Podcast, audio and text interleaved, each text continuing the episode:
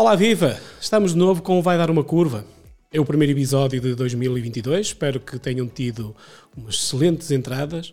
Uma entrada que nos diz o mundo futebolístico a pé juntos e que este ano seja o ano da retoma uma certa normalidade. É isso que todos desejamos e assim esperamos. Tivemos aqui uma pausa um bocadinho forçada de duas semanas, mas estamos de volta cheios de energia para conhecer este belo minho que nós temos e os projetos que enchem eh, este território.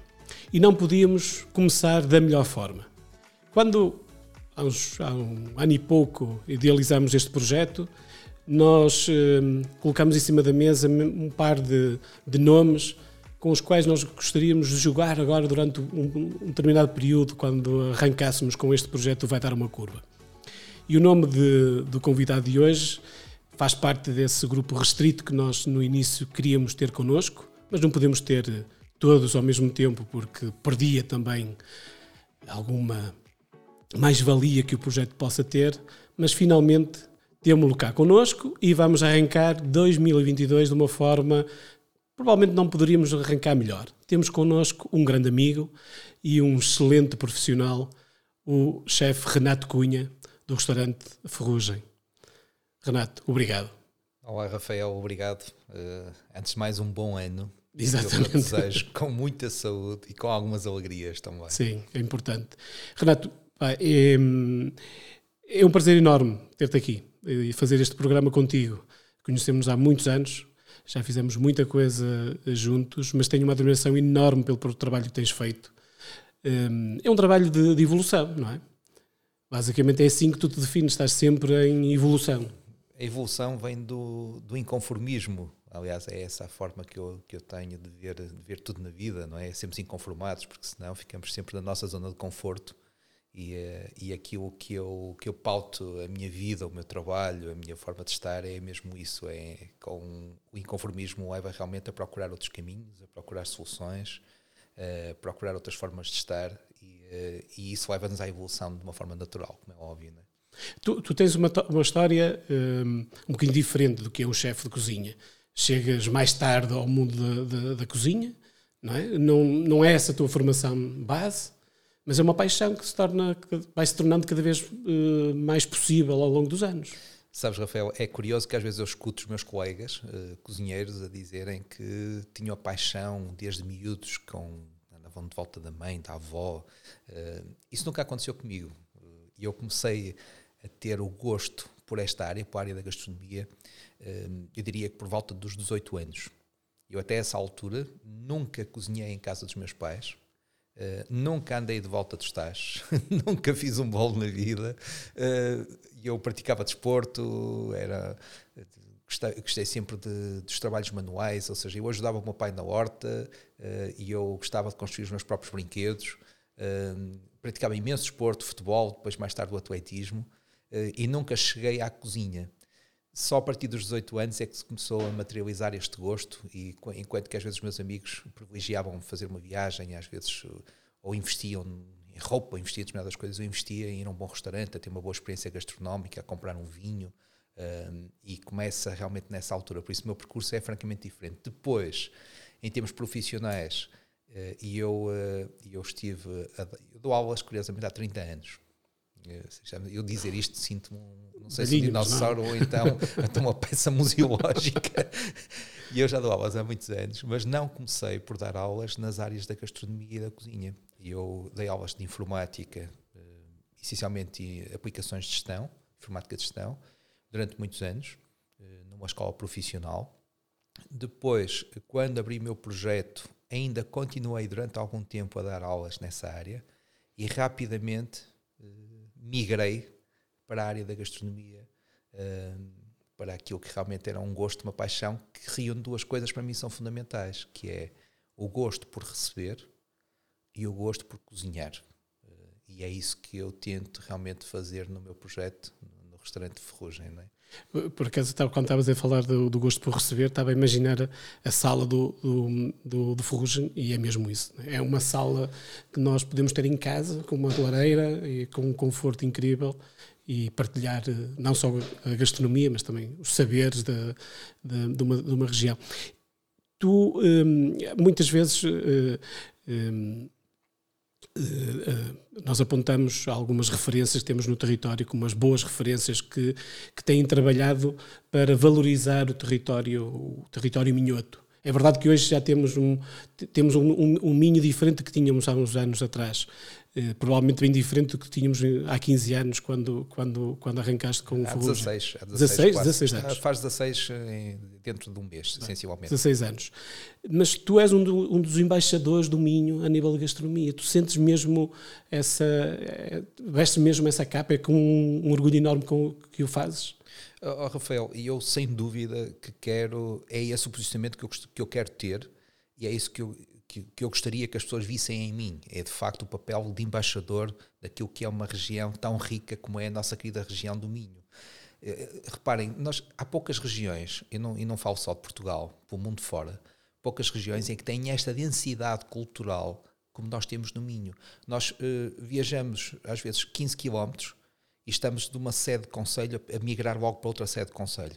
Nós, eh, nós, numa área geográfica tão pequena, nós temos múltiplos conselhos. E quando falo de múltiplos conselhos, falo com particularidades próprias de cada conselho. Por isso, a densidade cultural, o espólio gastronómico que nós temos, Uh, até as diferenças e os diferentes terroirs que temos, por exemplo, no caso dos vinhos. Uh, e falando da, da, o Minho, que coincide não em pleno com a região dos vinhos verdes, mas digamos que a região grande dos vinhos parte, verdes é sim. grande parte ocupada pela região do Minho. Uh, nós temos aqui uma diversidade e temos diferentes soares, diferentes características e vinhos com particularidades muito próprias. Isto para dizer que realmente uma região como esta é uma região que nos entusiasma, é uma região que tem que ser promovida numa escala e numa dimensão diferente daquela que durante muitos anos eu creio que foi. É certo que toda a gente olhou para o Minho sempre com a riqueza que o Minho tem, mas é preciso também olhar para o Minho, não só o Minho com memórias do passado, mas um Minho também com, eh, com uma aptidão para, para o futuro que seja mais urbana, que seja mais cosmopolita e, e, que seja mais vibrante, eh, que é aquilo que às vezes falta fazer com aquilo que é o nosso universo minhoto. Nós, nós temos uma, uma parte tradicional muito enraizada ainda, não é?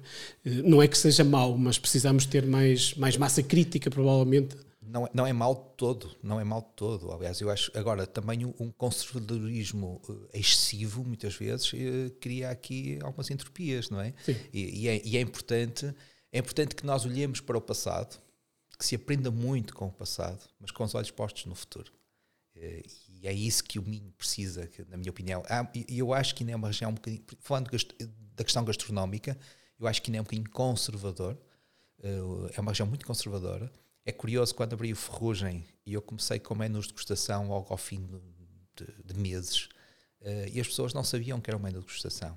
Uh, eu, eu, tive que criar uh, um estilo próprio, tive que criar massa crítica à volta dessa, dessa proposta e hoje as pessoas já o aceitam com, com muita facilidade porque viajam, porque estão, não é? Porque hoje isto, Sim, nós é vivemos é numa aldeia global e as pessoas já viajam e já estão, estão muito mais atentas, muito mais esclarecidas eh, e se nós conseguimos realmente imprimir estes registros, respeitando e exibindo aquilo que é nosso, que é da região, sem fundamentalismos, mas uh, valorizando essencialmente o que é nosso. Mas uh, o Minho, eu ontem usei uma expressão, curiosamente, dizendo que, e, não é uma expressão minha, é uma expressão que eu li numa vez do João Sá, que é, que é cozinheiro também, que eu acho extraordinária, que dizia um Portugal que viajou memórias de um Portugal que viajou. E eu quero acreditar que nós Grande também frase, usar. É uma frase incrível. Sim. E dizer memórias de um Minho que viajou, eu acho que também é importante. É, é uma forma, se calhar, de dizer aquilo que eu tenho como visão nesse papel que tu falavas de embaixador Sim. do Minho. Não é errado dizermos que provavelmente foi o Ferrugem o primeiro restaurante na região um, virado mais para a nova gastronomia. Eu, eu eu acho que sim, de uma forma consistente. Ou seja, eh, acredito e daquilo que eu sei, um ou outro restaurante já fizeram tentativas anteriores, mas não resistiram. E não resistiram porque não, não, não utilizaram algo que se define como resiliência. uh, ou seja, não podemos definir um conceito invulgar para a região e estar à espera que ele vingue ao fim de meia dúzia de dias ou ao, fim, ao fim de meia dúzia de meses. Um, é preciso criar massa crítica, repito, à volta desse conceito. Um, efetivamente, com, de uma forma consistente, de uma forma contínua, de uma forma em crescendo até, eu, sem dúvida que o Ferrugem foi o grande precursor da nova, eu acho, da nova gastronomia minhota, uh, uh, repito, sempre com os olhos no passado, uh, com um olho a piscar o passado e o outro a piscar o futuro. É? Mas como é que. Um, é verdade que os últimos 15 anos, um, e há pouco falaste dos vinhos verdes, os, os, vinhos verdes foi outra coisa, que foi algo que também cresceu imenso nos últimos 15 anos. Qualidade extraordinária. Exatamente, é indiscutível. Mas já lá vamos aos vinhos verdes, porque também tens uma relação muito próxima, Sim. que é com os vinhos verdes, que é mesmo com, com a Comissão dos Vinhos Verdes, que é mesmo com a promoção de, do, do, vinho verde. Mas como é que, 15 anos depois, nós continuamos a ter. Um, a não ter a oferta que provavelmente deveríamos ter a nível de, de, de nova gastronomia, de, de, até ter mais prémios internacionais, como ter mais alguns estrelas Michelin no território, é que ainda não conseguimos chegar aí? Eu, eu, eu, não tenho a resposta, eu não tenho a resposta. O que me parece, que me parece efetivamente é que eh, muitas vezes as tentativas da nova gastronomia passam por algo que não é consistente. Ou seja, o que é isso? Primeiro há que definir o que é a nova gastronomia, é? É. Nós usamos a expressão nova gastronomia, nem sei se essa é mais correta. De, pois, mas... aliás, as, as, definições são sempre um bocadinho ambíguas e às Sim. vezes não sabemos onde é que está a fronteira, é como dizer, o, qual, é o, qual é o tipo de cozinha que se faz no Ferrugem. Eu prefiro dizer que é uma cozinha portuguesa mas efetivamente é uma cozinha portuguesa, é uma cozinha regional, mas também é uma cozinha contemporânea e é uma cozinha que podemos definir ou não da assinatura, porque tem um cunho um bocadinho mais pessoal da minha visão sobre a cozinha. Uh, mas ainda voltando à questão um bocadinho mais macro, não é? Uh, o que acontece é que muitas vezes uh, a, nova, a nova gastronomia tem a ver muito com o lado de interpretação e, com, e inventariar muito bem aquilo que é o nosso legado. E depois usar uma técnica universal, ou seja, eu gosto desta expressão também, posso parecer um clichê, que é produto local, técnica universal. É assim que eu vejo as coisas. É assim que eu vejo a nova gastronomia. Exato. Que é mostrar aquilo que é o nosso território, aquilo que é o nosso terroir, mas com uma técnica que é universal. Aprender com tudo aquilo e, e cada vez mais a, a, informação está disponível e é fácil. Uh, há muito ruído, há muito, há, também há muito lixo, lixo informativo, mas se nós soubermos fazer realmente esta, esta separação, uh, hoje o acesso à informação é muito mais fácil e usando conhecimento que é universal, para produtos da nossa região, é assim que se consegue levar. O que acontece muitas vezes é que eh, há muitos restaurantes que tentam enverdar para uma cozinha um bocadinho mais contemporânea, mas depois falta integrar bem eh, esta equação, não está muito bem definida, Sim. não está muito bem desenhada. E quando não está muito bem desenhada, depois acaba por padecer do não reconhecimento. E o reconhecimento para acontecer é importante que haja, que haja realmente uh, uh, a combinação destes fatores, que é realmente um trabalho sério de, com o produto, logo, desde logo, depois a técnica ser muito bem empregue e a forma como se materializa depois a proposta uh, tem realmente de ser muito consistente. E às vezes nós vemos coisas bonitas, eh, que não têm sabor, não têm textura, não têm alma, não têm história, não, tem, não há storytelling por, volta da, eh, por, por detrás da proposta e, e, isso acaba por não vingar e daí muitas vezes a falta de reconhecimento de alguns restaurantes que depois acabam por desistir, não é? Porque há sempre um processo de evolução, tu disseste logo no início. Eu também tive um processo de evolução. fui aprendendo, quero aprender sempre mais para conseguir consolidar cada vez mais a minha oferta gastronómica. Mas, mas oh, oh, Renato, isto é uma, é, uma, é uma, Às vezes, quando estávamos a falar sobre gastronomia, nós temos feito muito trabalho ultimamente também nessa, nessa área, um, e ficamos sempre um, a pensar que se quer ser um, um, um chefe reconhecido na região do Minho, parece que é quase obrigatório que, só, eh, que se trabalhe só com base a, a, a, a região. Ou seja, deixa eu ver se eu consigo explicar.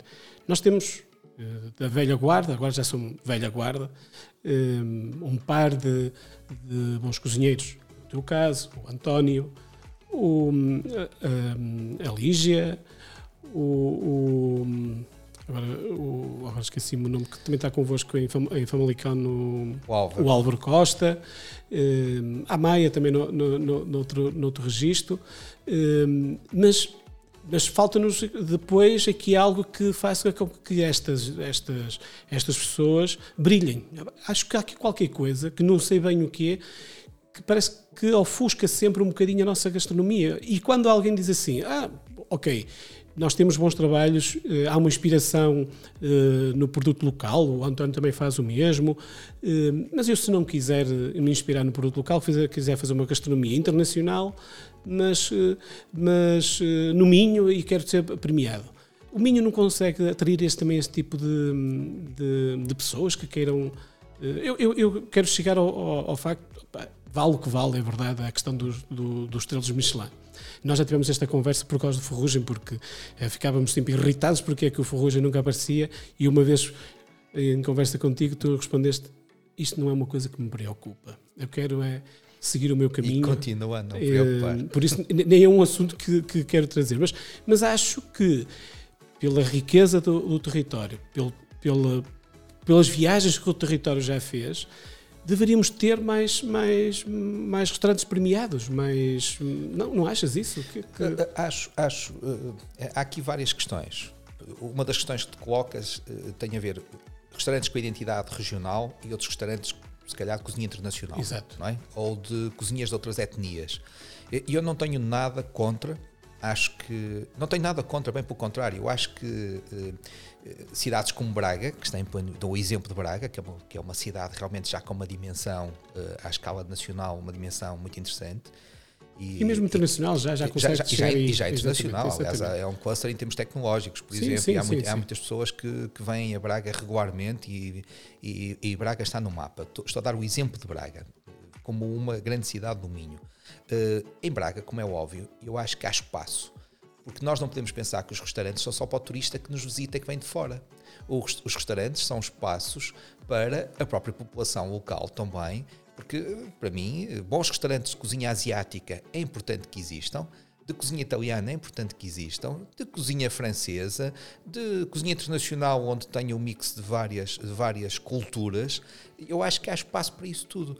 Eh, E, agora, eh, o que me parece é que, como é tão forte a identidade da região, há uma tendência natural para que os restaurantes enveredem mais por uma cozinha regional. É, é isso que eu vejo. Porque é uma região realmente muito densa, que tem muita densidade. Agora, faz falta, é importante que exista, porque a diversidade, a diversidade traz riqueza e traz também, eh, e, e- e também as pessoas da região, se não estiverem fora da região, que queiram experienciar essas propostas com muita qualidade. Agora, tem que, tem que haver mais massa crítica, porque eu acredito que muitos investidores tenham algum receio, por exemplo, ter às vezes os restaurantes que nós achamos que são restaurantes de cozinha asiática, há alguns casos que eu acho que já são projetos interessantes. Repito, há alguns que eu já Sim. acho que são interessantes. Mas há muitos que estão a anos-luz daquilo que é a definição de uma verdadeira cozinha asiática. Vamos falar, por exemplo, de cozinha japonesa, eh, onde o sushi é um sushi ocidentalizado em que usam ingredientes que nada têm a ver com aquilo que é o verdadeiro sushi e sashimi, e para não falar de outras coisas como dashis e eh, etc., daquilo que é uma cozinha realmente séria eh, num registro mais asiático. Eh, porquê? Porque há o receio, há o receio. Às vezes é falta de conhecimento, outras vezes é o receio de enverdar por isso. Essa era, essa era a primeira questão. Uma segunda questão que eu acho que falta é eh, a comunicação dos espaços. É preciso, não basta sê-lo, é preciso parecê-lo também. Sim. Um, Uma mulher de César, não é? é tal e qual. Repara, Rafael, eu ontem estive a fazer um direto com um canal de televisão. Um, estive a fazer um vídeo há dias institucional com o município de Famalicão.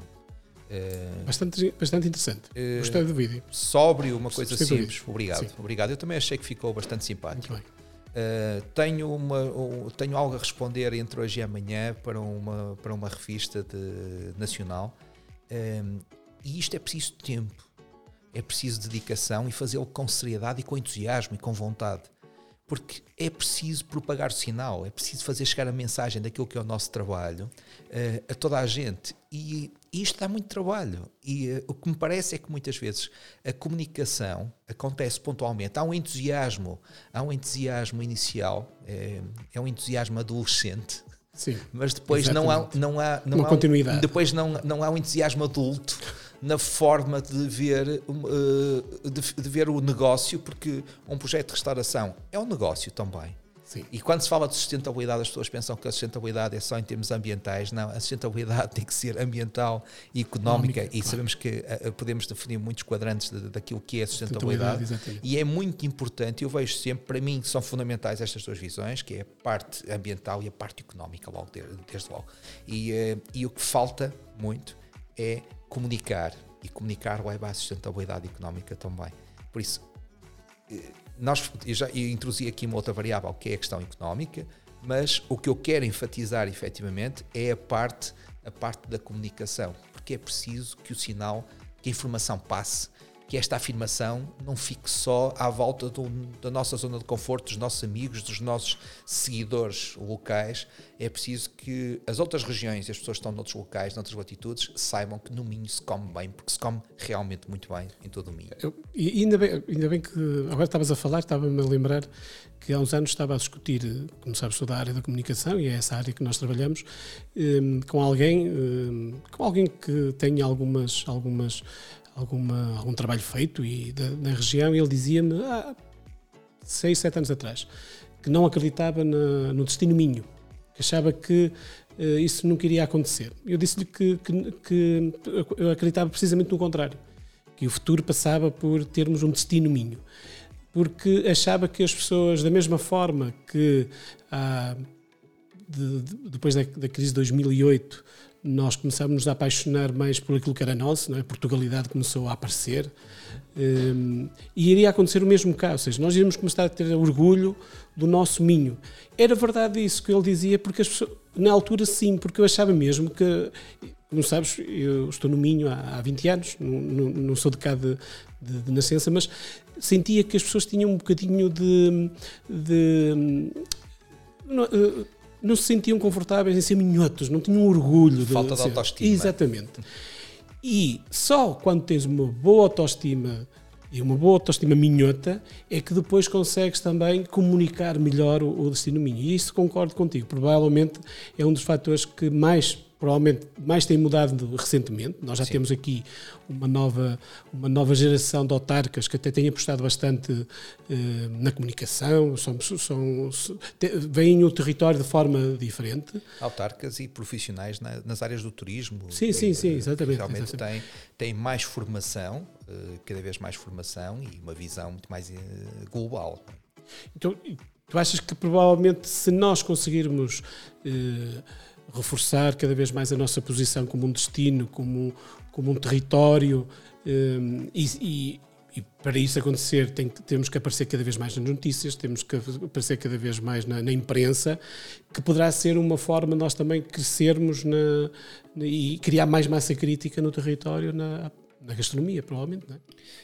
Repara, é, é exatamente aquilo que eu queria, que eu queria referir há bocado, é nós precisamos de conteúdos precisamos de muitos conteúdos, precisamos que a autoestima esteja, não, que não seja exacerbada, mas que esteja, que, esteja, que seja a autoestima correta para que as pessoas acreditem, acreditem no Minho como destino. Eu já referi aqui duas coisas, uma coisa que, que tem a ver com os nossos polo gastronómico, mas é importante referir outra que é fundamental, que tem a ver com a área da hospitalidade. Nós temos provavelmente o povo mais hospitaleiro deste país. Sim. Concordo. Porque as pessoas, há quem diga, e eu não quero ser maldoso com os, todos os meus amigos, eh, os meus queridos amigos do país inteiro, eh, inclusive a ilhas, ilhas. Eh, mas à medida que se vai subindo no continente, eh, os índices de hospitalidade vão, vão aumentando também. É uma boa forma de ver o eh, gráfico, de facto. E eu, eu vejo dessa forma, vejo dessa forma. Uh, e efetivamente nós temos casos de exceção em todo o lado, logicamente, claro. conheço pessoas incrivelmente hospitaleiras em todo o lado, mas de uma forma generalizada, no Minho, as pessoas recebem muito bem. E, e porque a experiência, a experiência faz e a afirmação do destino faz-se, as pessoas têm um peso muito importante no meio disto tudo. Não basta termos um clima incrível, termos um território, uma geografia fantástica, termos a região dos vinhos verdes, por aquilo que também já referimos, incrível, termos montanha, temos, temos, temos campo, temos mar, temos rio, uh, mas temos acima de tudo temos as pessoas. E as pessoas que sabem receber muito bem podem às vezes receber de uma forma uh, que não seja uma hospitalidade absolutamente esclarecida. O que é que eu quero dizer com isto? É uma definição que eu gosto às vezes de, de falar um bocadinho. Um, pode ser às vezes um excesso de hospitalidade que vira às vezes é um bocadinho rude, até pode ser negativo, pode, ser, pode não ser tão bem aceite por quem nos visita, mas o que é verdade às é que é intrusivo, não é? Intrusivo, mas é genuíno. Sim. E essa genuinidade realmente é um grande trunfo. E nós não devemos ter qualquer vergonha, bem pelo contrário, devemos pegar nisso como uma arma de arremesso, como um verdadeiro trunfo para, para definir o Minho como destino. Como é que nós conseguimos continuar a trabalhar a hospitalidade conforme nós somos reconhecidos? Nós temos que um, um, entender que a, restauração mais tradicional, uh, grande parte dela, é, quem trabalha lá é a família. Uh, a mãe está na cozinha, o pai faz parte, está na, na, na, sala, agora os filhos começam a ajudar e muitas vezes hum, eh, essa, essa, essa forma de lidar com o cliente final já parte, parece que é, passa de geração em geração. Hum, e nós temos muito essa, eh, essa gastronomia, mas está, está a começar a desaparecer a restauração precisa de novos intervenientes, ou seja, os restaurantes hoje, como, como o teu, contratas um, um, alguém que vai dar que vai servir no fundo de, de, que vai receber as pessoas, que vai trabalhar. Esta área do serviço de mesa é uma área que hum, tem sido muito esquecida. Nós continuamos a olhar para, para o chefe um, e é este glamour à volta do chefe, mas é muito esquecido o serviço. A própria expressão serviço à mesa já não é muito. Nós já não já olhamos para ela um Sim. bocadinho de lado. Mas falta-nos trabalhar esta área, Renato completamente de acordo e, e deixa-me uh, acrescentar o seguinte. Efetivamente, eu acho que a cozinha conseguiu conquistar muito mais depressa o seu espaço. Uh, há uns anos atrás, o chefe de sala é que era a figura importante no restaurante. Ponta de lança. Era, era, não, não, mais do que isso. É que era a figura, que era a pessoa com maior protagonismo na operação. Uh, não sei balizar muito bem, mas se calhar estamos a falar dos últimos 20 anos. Nos últimos 20 anos houve aqui uma inversão e o chefe sala foi perdendo algum protagonismo e o chefe cozinha foi ganhando protagonismo, até porque saiu do buraco, saiu, saiu lá dos fundos e começou a ver a, vir à sala e começou a ter contacto com o público e é uma atividade que é cada vez mais tem sido mais eh, digamos divulgada a, a profissão de cozinheiro é uma profissão que tem sido eh, que é tida como glamourosa eu acho que às vezes é, é, é um bocadinho é uma bolha, é uma bolha que anda à volta disto tudo porque é uma atividade bonita, mas é uma atividade muito exigente e complexa, é muito complexa, como sabemos. Uh, o que é que aconteceu? É que efetivamente os cozinheiros, com todos estes fenómenos globais, os cozinheiros foram ganhando cada vez mais protagonismo e a sala não se soube reafirmar, reafirmar. E eu acho, quando diz o ponta de lança, realmente é o ponta de lança. Um, eu acho que um, um, um empregado de mesa é uma instituição. O empregado de mesa é uma verdadeira instituição. O empregado de mesa é a pessoa que tem o contacto imediato com o cliente, é a pessoa que recebe em primeiro lugar. E receber, eh, eu vou enfatizar isto: receber é um ato de grande nobreza. As pessoas pensam que receber ou servir eh, que é um ato muitas vezes de subserviência. Não, é um ato de nobreza. Receber alguém, receber e servir é um ato de extrema nobreza. E, mas tem que ser feito de uma forma muito esclarecida também. Uh, e o que acontece muitas vezes é que não tem, mesmo ao nível da formação, tem vindo a melhorar significativamente, mas ainda há muito trabalho a fazer. Uh, e é importante também passar a mensagem às famílias de que trabalhar em turismo não é trabalhar só na escravidão, como às vezes as pessoas pensam que Sim, é. Essa imagem, uh, até, até porque o paradigma tem que mudar e eu acho que está a mudar, a pouco e pouco. E, e, acho que este fenómeno dos últimos dois anos, com a pandemia, fez com que, por um lado, muitas pessoas fugissem da área da restauração, uh, destas áreas do turismo em geral. Uh, e porquê? Porque havia muito trabalho precário.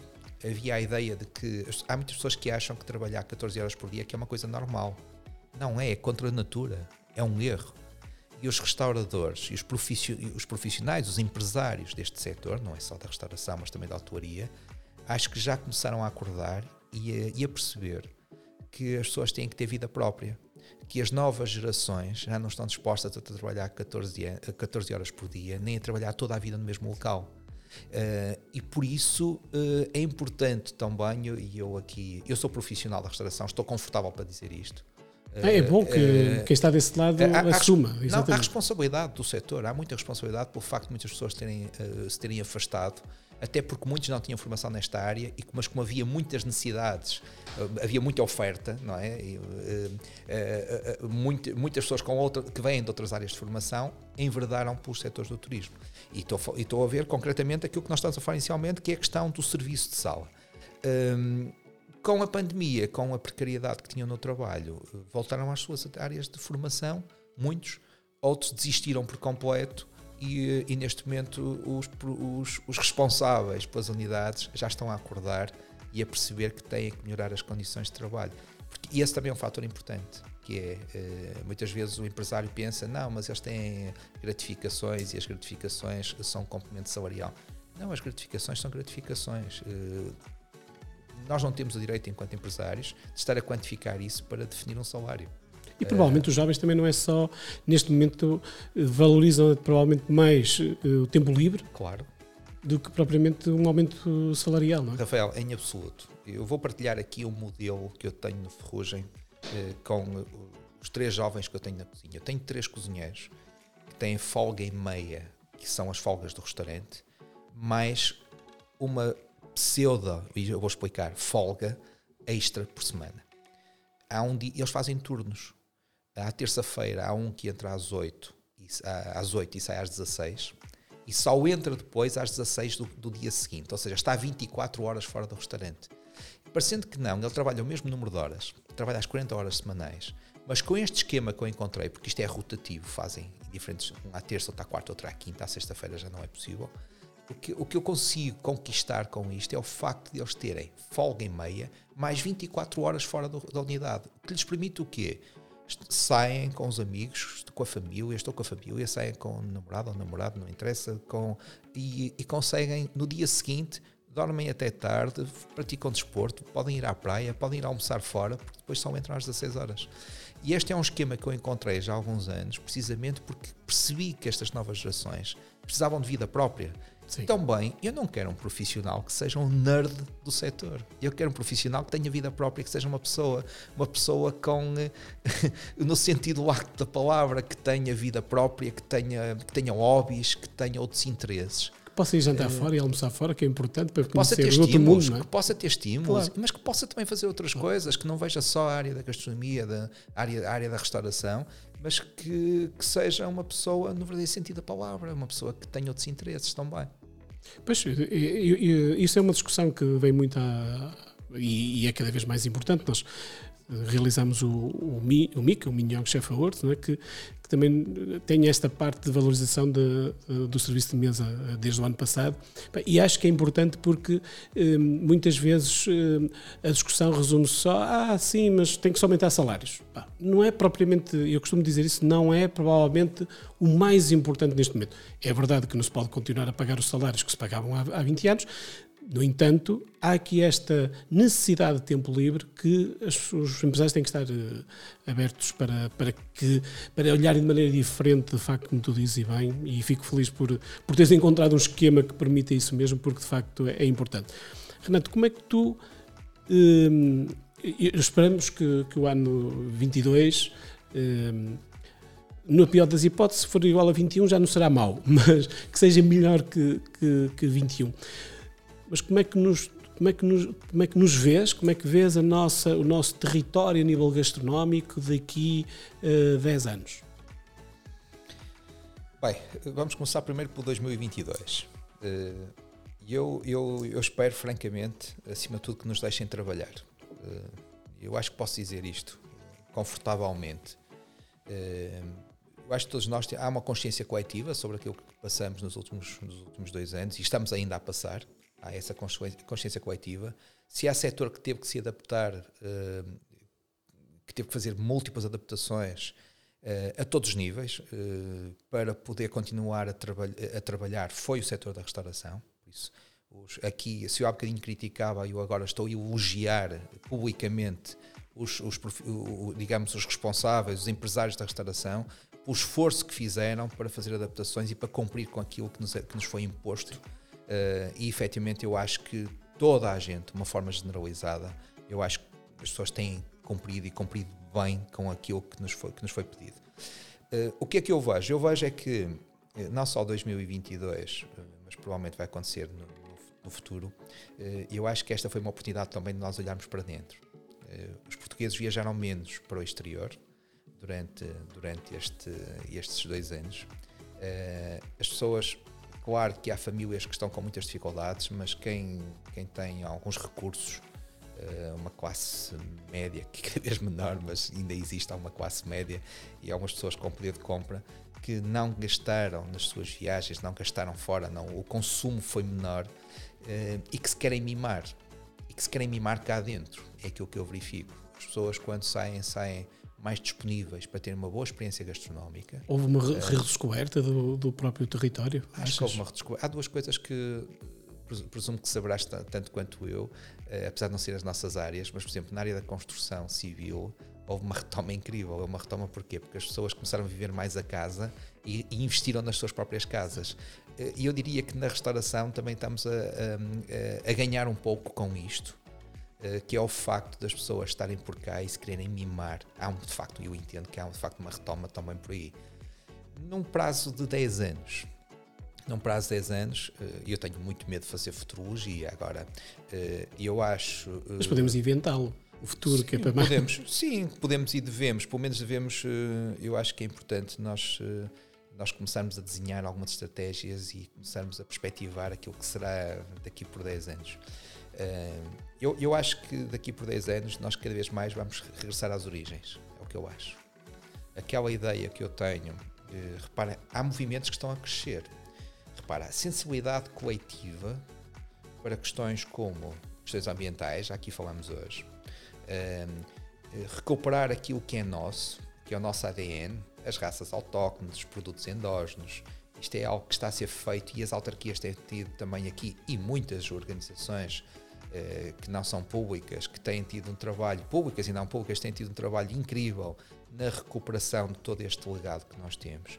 E com isto, repara, eh, movimentos, eu não quero falar aqui de vegetarianismo, mas movimentos como e as, e as tendências crescentes, por exemplo, do vegetarianismo, que pressupõem, e muitas vezes as pessoas esquecem-se isso, pressupõem o quilómetro zero, ou seja, pressupõe uma economia circular, mas uma economia à volta do território. Não é andar a dizer eu sou vegetariano e andar a comer mangas que atravessaram o mundo todo Exato. para chegar até nós.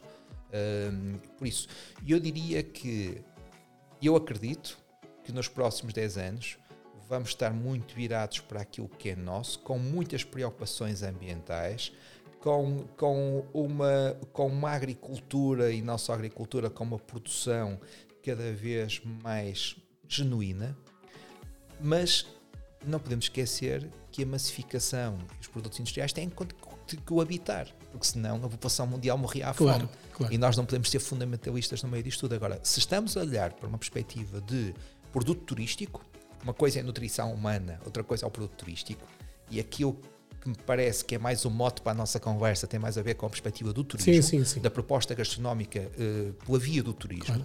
Pela via do turismo, eu acho que claramente. Uh, nós vamos estar mais virados, com os olhos mais para dentro, em valorizar cada vez mais aquilo que é nosso e a trabalhar com produtores de proximidade. Um, e isto depois vai se refletir na nossa oferta, que é uh, a técnica universal e o produto local, aquilo local. que eu já falei aqui. Algum, um, recentemente foram inaugurados uh, dois uh, mercados municipais, e quero o de Famalicão, que também fazes parte até do próprio projeto desde o início, estás ligado ao, ao, ao projeto em Famalicão. Um, e o de Braga também, também houve um grande investimento no, no, no mercado de Braga. Um, é essencial também que se crie, que se volte a, esta, a estes mercados que foram criados para isso mesmo, não é? Para, para, para a venda do produto de proximidade. Nós temos que nos reencontrar com os mercados municipais. Completamente. Aliás, os mercados municipais uh, e as feiras são, dois, são duas tipologias de espaço que eu, que eu adoro e, e que eu, uh, eu diria que frequento com muito que frequento, ou seja, uh, não vou todas as semanas, não vou todos os dias, mas vou com alguma frequência. E eu, eu acho, agora há uma questão aqui que eu tenho, eu temo que em alguns casos, e é, e é preciso haver cuidado na definição ou quando se faz a remodelação do, deste tipo de infraestruturas, destes equipamentos, que é nós temos que renovar os mercados, mas devolvê-los aos produtores. Não é reconvertê-los em espaços muitas vezes de restauração. O mercado é o mercado. Os restaurantes vivem à volta do mercado, não devem viver dentro do mercado. Eu sou crítico em relação a isso. E quem me conhece sabe que eu sou muito crítico em relação a isso. Porque muitas vezes o que se faz é toda a gente acha que agora os mercados têm que ser praças de alimentação. Sim. Ehm, eu não estou a falar dos, dos dois casos eh, que tu enumeraste. Sim, um sim. que me é muito mais querido, até porque estou ligado à sim. eh, eh, é do meu território, estou ligado à Gênesis. Tem de facto um espaço de restauração no interior. Confesso que sou um bocadinho crítico em relação a isso. Acho que o mercado deve ser mercado e deveria continuar com o mercado, mas o que está, está bem feito. Mas, mas não achas que também é feito. uma forma que os, que os municípios encontraram, provavelmente, de atrair um novo público para, para lá? Porque eu sei que estás a falar, estamos aqui a falar de coisas diferentes, não é uh, o, que está, o que aconteceu uh, no mercado, o, o que temos no mercado Famalicão ou no, ou no mercado de Braga, que até adotaram o mesmo nome, chamam-se a- chamam chamam-lhe a praça, não é? que é engraçado. Uh, e ao que parece não foi combinado, foi mesmo ao acaso. Mas que é a definição popular, é vou à Exatamente, praça. vamos à praça. Sim. Mas, eh, Sim, estás a falar de outros mercados que vimos a nível nacional que foram totalmente eh, foram destruídos e, e- e feitos. São praças de alimentação completamente. São praças seja, de alimentação e, e são espaços pseudoculturais com eh, onde Sim, sim pseudoculturais, exatamente. pseudoculturais não- e, e eu não acho que seja esse o caminho, francamente. Sim, isto também concordo. Que seja, concordo, agora, exatamente. agora, uma coisa é é dizer assim, dar espaço aos pequenos produtores e aos grandes, dar espaço ao produtor, ter boas bancas de peixe, ter bons talhos, ter boa charcutaria. Não é aquela charcutaria da treta que nós sabemos que são coisas. Eu, se vou ao mercado, a minha expectativa é de encontrar no mercado produtos que sejam autênticos, produtos que Qualidade. sejam de qualidade. E aquilo que eu encontro muitas vezes é exatamente o mesmo que eu encontro no hipermercado. E eu acho isso grave, porque a diferenciação, o mercado tem que valer para a diferenciação, tem que ser, nós temos que entrar num espaço do mercado e sair de lá com, com água na boca. E às vezes não é o que acontece, às vezes há uma redundância com aquilo que se encontra cá fora. Por isso, os players que estão, e, aqui não falo só das, das autarquias, mas falo também dos players, dos próprios comerciantes, que também têm que ter uma visão diferenciadora. Eu dou um exemplo, há um mercado, para mim, que é extraordinário, está em obras, eu estou com o receio do que é que vai acontecer a seguir, que é o mercado da Graça em São Miguel, eh, em Ponta Delgada. O mercado da Graça tem, por exemplo, uma loja lá, que é o Rei dos Queijos, que tem tudo quanto são queijos de, de todas as ilhas dos Açores. E tem realmente o espólio incrível. Se tu queres um queijo açoriano, lá vais encontrar pela certa. Claro, não é perfeito, tem coisas também que poderão ser objeto de crítica. Mas esse deveria ser, o- devia ser o espírito de que Este todos é os espaços. Este é o espírito que Exatamente. deveria ter aqui, é ter lojas especializadas. E eu, se quisesse algum, por exemplo, charcutaria, se quisesse fumeiro minhoto, e nós temos aqui diferenças de região para região, eu gostaria de ir ao mercado e encontrar um verdadeiro fumeiro minhoto. E às vezes não é aquilo que nós encontramos. Nós encontramos coisas que vêm da massificação. Por isso é importante é devolver este ADN aos mercados. O, o mercado, o mercado sempre se distinguiu das grandes, da- das grandes superfícies, dos hipermercados, pela sua autenticidade.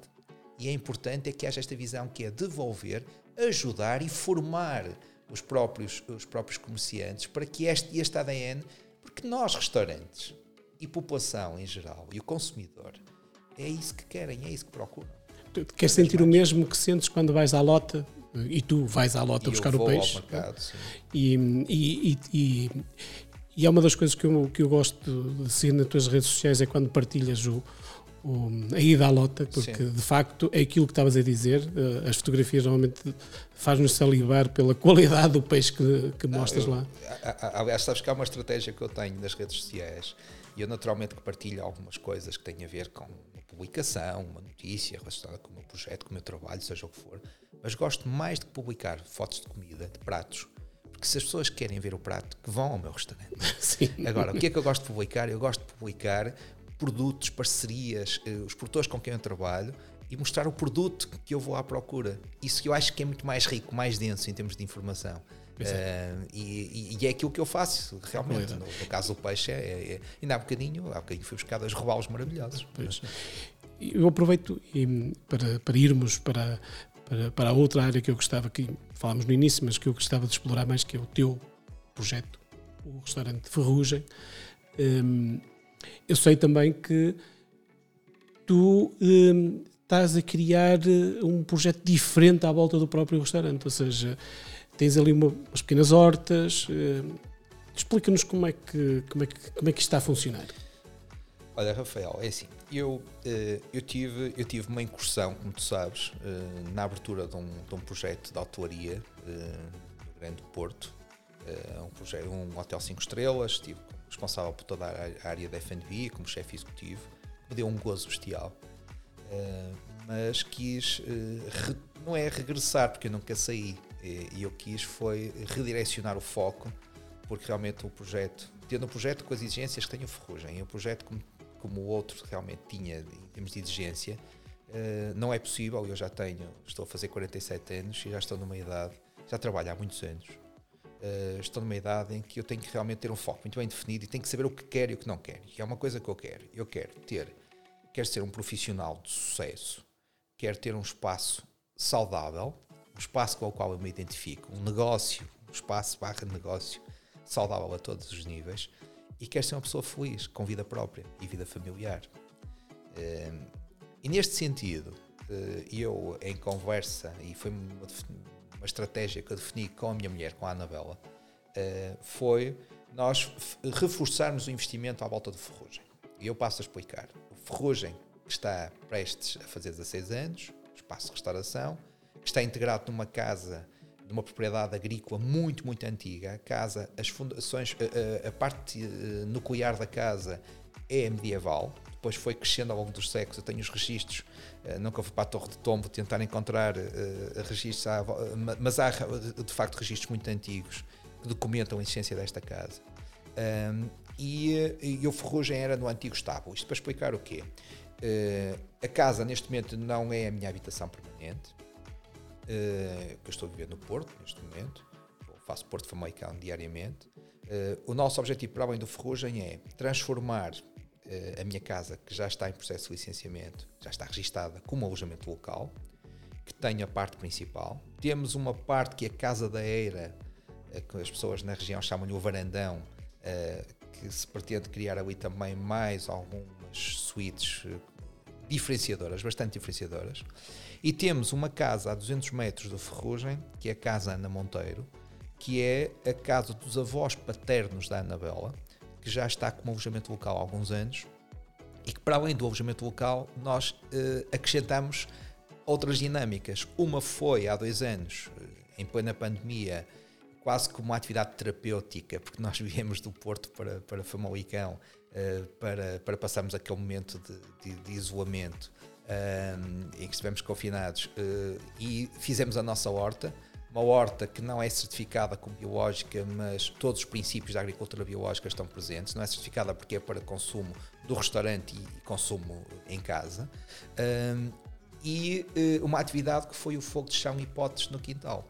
Uh, é, algo que eu já faço há alguns anos, que é cozinhar nos potes de, das panelas de três pernas ou potes de ferro fundido, uh, que não havendo uma lareira interior devidamente preparada e o ferrugem não tem essa tipologia de cozinha, uh, gostaria, mas não tem, mas não tem. Uh, então nós achamos que, aproveitando a ideia de que as pessoas queriam ter atividades ao ar livre e preferiam as espanadas e, preferiam os espaços exteriores, nós uh, começamos em 2020, muito devagarinho, no verão. Em 2021 apesar de termos muitos pedidos, fizemos muito pouca coisa. Porquê? Porque eu estava ocupado com outro projeto. Mas para 2022 nós estamos já aqui, vamos divulgar muito em breve um, uma espécie de um calendário com as datas agendadas já, já previamente definidas. Nós queremos fazer uh, 10 a 12 eventos desta natureza ao ar livre. E será onde? Nesta casa, é a Casa na Monteiro, com duas particularidades. Cozinhas de memória, feitas como faziam as avós, como faziam as pessoas há muitos anos, para mim, naquela que é a melhor panela do mundo, que é aquela panela de ferro fundido, eh, porque realmente a forma como conduz o calor, a forma como se trabalha ali é, é mágico, é, pá, é incrível tudo o que se consegue fazer. E uh, utilização de produtos da própria horta, ok? E ter no fundo aqui uma oferta gastronómica que é diferente daquela que eu tenho na ferrugem. O produto se calhar é o mesmo, ok? Mas o formato, o modelo, a, experiência é que se configura de uma forma completamente diferente. Ferrugem é um sítio mais, mais elegante, mais urbano, mais contemporâneo e aqui realmente uma coisa mais descontraída, mas com o mesmo nível qualitativo de produto, com produtos extraordinários sempre, onde as pessoas podem participar, onde as pessoas podem. Uh, há quase o lado de um workshop em que eu explico. Eu, eu começo a cozinhar de manhã, normalmente tipo às 11 da manhã, para por volta das 5 as pessoas começarem a chegar e eu, e eu vou terminando alguns. Uma, uma sopa, vou terminando uma, uma, uma caldeirada, vou terminando uma feijoada e vamos começando a partilhar e esse lado todo de interação é extraordinário. e como é que nós podemos uh, fazer essa experiência? É por grupo, ou seja, tens que juntar, a, Não, ou pode ser um casal, como é que, como é que funciona? Eh, temos dois modelos, temos, o, uh, temos um, o formato em que alguém pode juntar um grupo e fazer um agendamento connosco, e temos o outro formato, que é aquele que tem funcionado mais, que é eu anunciar normalmente através das redes sociais. Um, anunciamos através da rede social a minha, as minhas, as do Ferrugem e também da Casa Ana Monteiro, divulgando a data uh, e quais são as condições de participação. E depois as pessoas, hoje é muito fácil, um e-mail, uma resposta via Instagram, via, WhatsApp, via, via ou WhatsApp ou Facebook, seja o que for, e nós rapidamente depois enviamos toda a informação toda a informação de como é que, como é que se desenha realmente uh, a atividade, quais são os valores, a forma das pessoas se inscreverem, isso tudo. Uh, e, e, este ano até vamos fazer algo um bocadinho mais uh, interessante. Vamos fazer como se fosse uma, uma venda de bilhetes, ok? É que a compra é feita previamente e nós depois enviamos para casa um estojo muito elegante em que documenta a experiência e leva dois mimos de surpresa que eu não posso aqui revelar. É surpresa. É surpresa. Um, e nas hortas, o que é que tu tens nas hortas? O que é que produzes? Olha, nas hortas, uh, por exemplo, este ano nós tiramos eh, mais de 200 kg de tomate coração de boi. E, uh, cerca de 50 kg. Eu adoro esse produto. É incrível, é incrível. É das coisas e apesar, mais espetaculares que nós temos. E apesar do Douro reivindicar que o tomate coração de boi, por, por excelência do Douro, eu acho que nós conseguimos ter noutras regiões e no Minho temos claramente muito bom tomate coração de boi. Um, o que é que um, arroz só, um arroz de tomate só, não preciso de mais nada. Um arroz de tomate de coração de boi é uma coisa. Eu, eu, tenho, eu tenho uma fotografia, uma fotografia que saiu na, na, na Invasões. Estás a trincar uh, o, o tomate. Estou, mas é que eu não estou para a fotografia, eu comi o tomate todo até ao fim.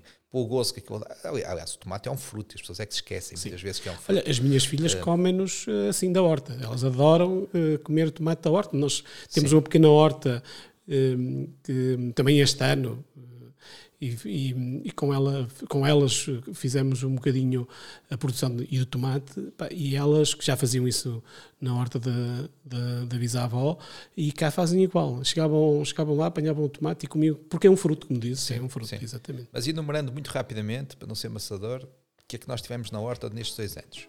Muito tomate coração de boi feijoca branca Tivemos Ih, feijoca branca. Feijoca branca, que é incrível. Uh, couve penca, couve galega. Uh, depois estamos a falar de abóboras, uh, abobrinha, a courgette. Estamos a falar de. Estou a ver mais ou menos por tipologias. Sim, sim. Talho francês, batata doce. Uh, depois os pequenos uh, rúcula selvática, vários tipos de alface, muitas ervas aromáticas, rabanetes, Uh, e vai-me faltar muitas outras coisas, mas nos, nas aromáticas, por exemplo, para aí umas 30 variedades diferentes de aromáticos. Uh, mas depois, quando falo de produção, por exemplo, eu neste momento tenho lá umas couves galegas que parecem, parecem que são do entroncamento. o entroncamento é que tem a fama de ter tudo muito grande, muito grande, que elas já estão enormíssimas porque a terra lá é muito, é muito boa, porque nós estamos a uma cota muito próxima do rio, uh, é, tem uma altura de, de terra, de terra fértil e, e, é um terreno que esteve em pousio durante muitos anos, porque a casa, aquela horta deixou de ser utilizada durante muitos anos, que era feita por, pela avó uh, da Anabela, depois mais tarde para um familiar, uh, mas já há muito tempo que ninguém cultivava lá nada e por isso está com aquele vigor todo uh, e com, com muita água também para rega, por isso nós, e, e uma exposição soar fantástica. E usas estes produtos no, no, no, no Ferrugem? Nós usamos, o, e esses produtos têm o objetivo a casa e, e o Ferrugem, não é? Nós usamos, eu tenho neste momento muito estoque de fajoca, tenho, ainda tenho muito estoque de tomate coração de boi, a nossa sopa de peixe fazemos sempre com eh, na sopa de peixe e noutros fundos usamos esse tomate coração de boi. Há coisas que são e depois há coisas que nós transformamos, não é? há, alguns alguns produtos, por exemplo, nabo, nabo de gandra, por exemplo, para fazer um, uma espécie de um chutney, eu chamo de compota de nabo, uh, sei lá, várias coisas que nós depois vamos transformando ao longo do ano, mas os produtos que eu diria que para mim, pois, e as couves são em permanência, não é? O nosso caldo verde que é uma espécie de um consumir que nós já temos há muitos anos e que as pessoas continuam a pedir-nos para servir, uh, é feito com as couves que vêm daquela horta, às vezes vem da horta da casa dos meus pais, porque é outra horta que eu tenho já há muitos anos com os aromáticos, desde que abri o ferrugem, ou seja, isto já vem de trás. Neste momento vou municiando com as duas hortas, vou municiando o restaurante, mas não, é, não somos autossuficientes, não, nem tem essa pretensão.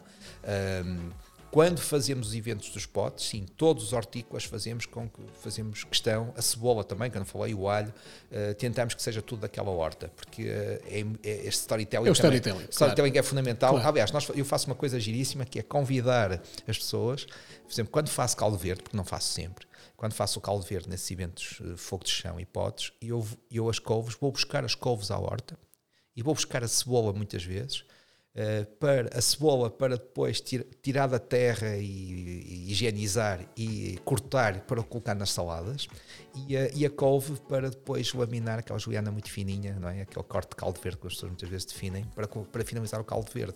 E isto é feito ali. As pessoas vêm connosco, participam, pegam uh, para sentirem que realmente não é só uma história, aquilo acontece mesmo e os produtos são mesmo dali e veem que a horta existe mesmo, não é, não é, não é uma invenção nossa.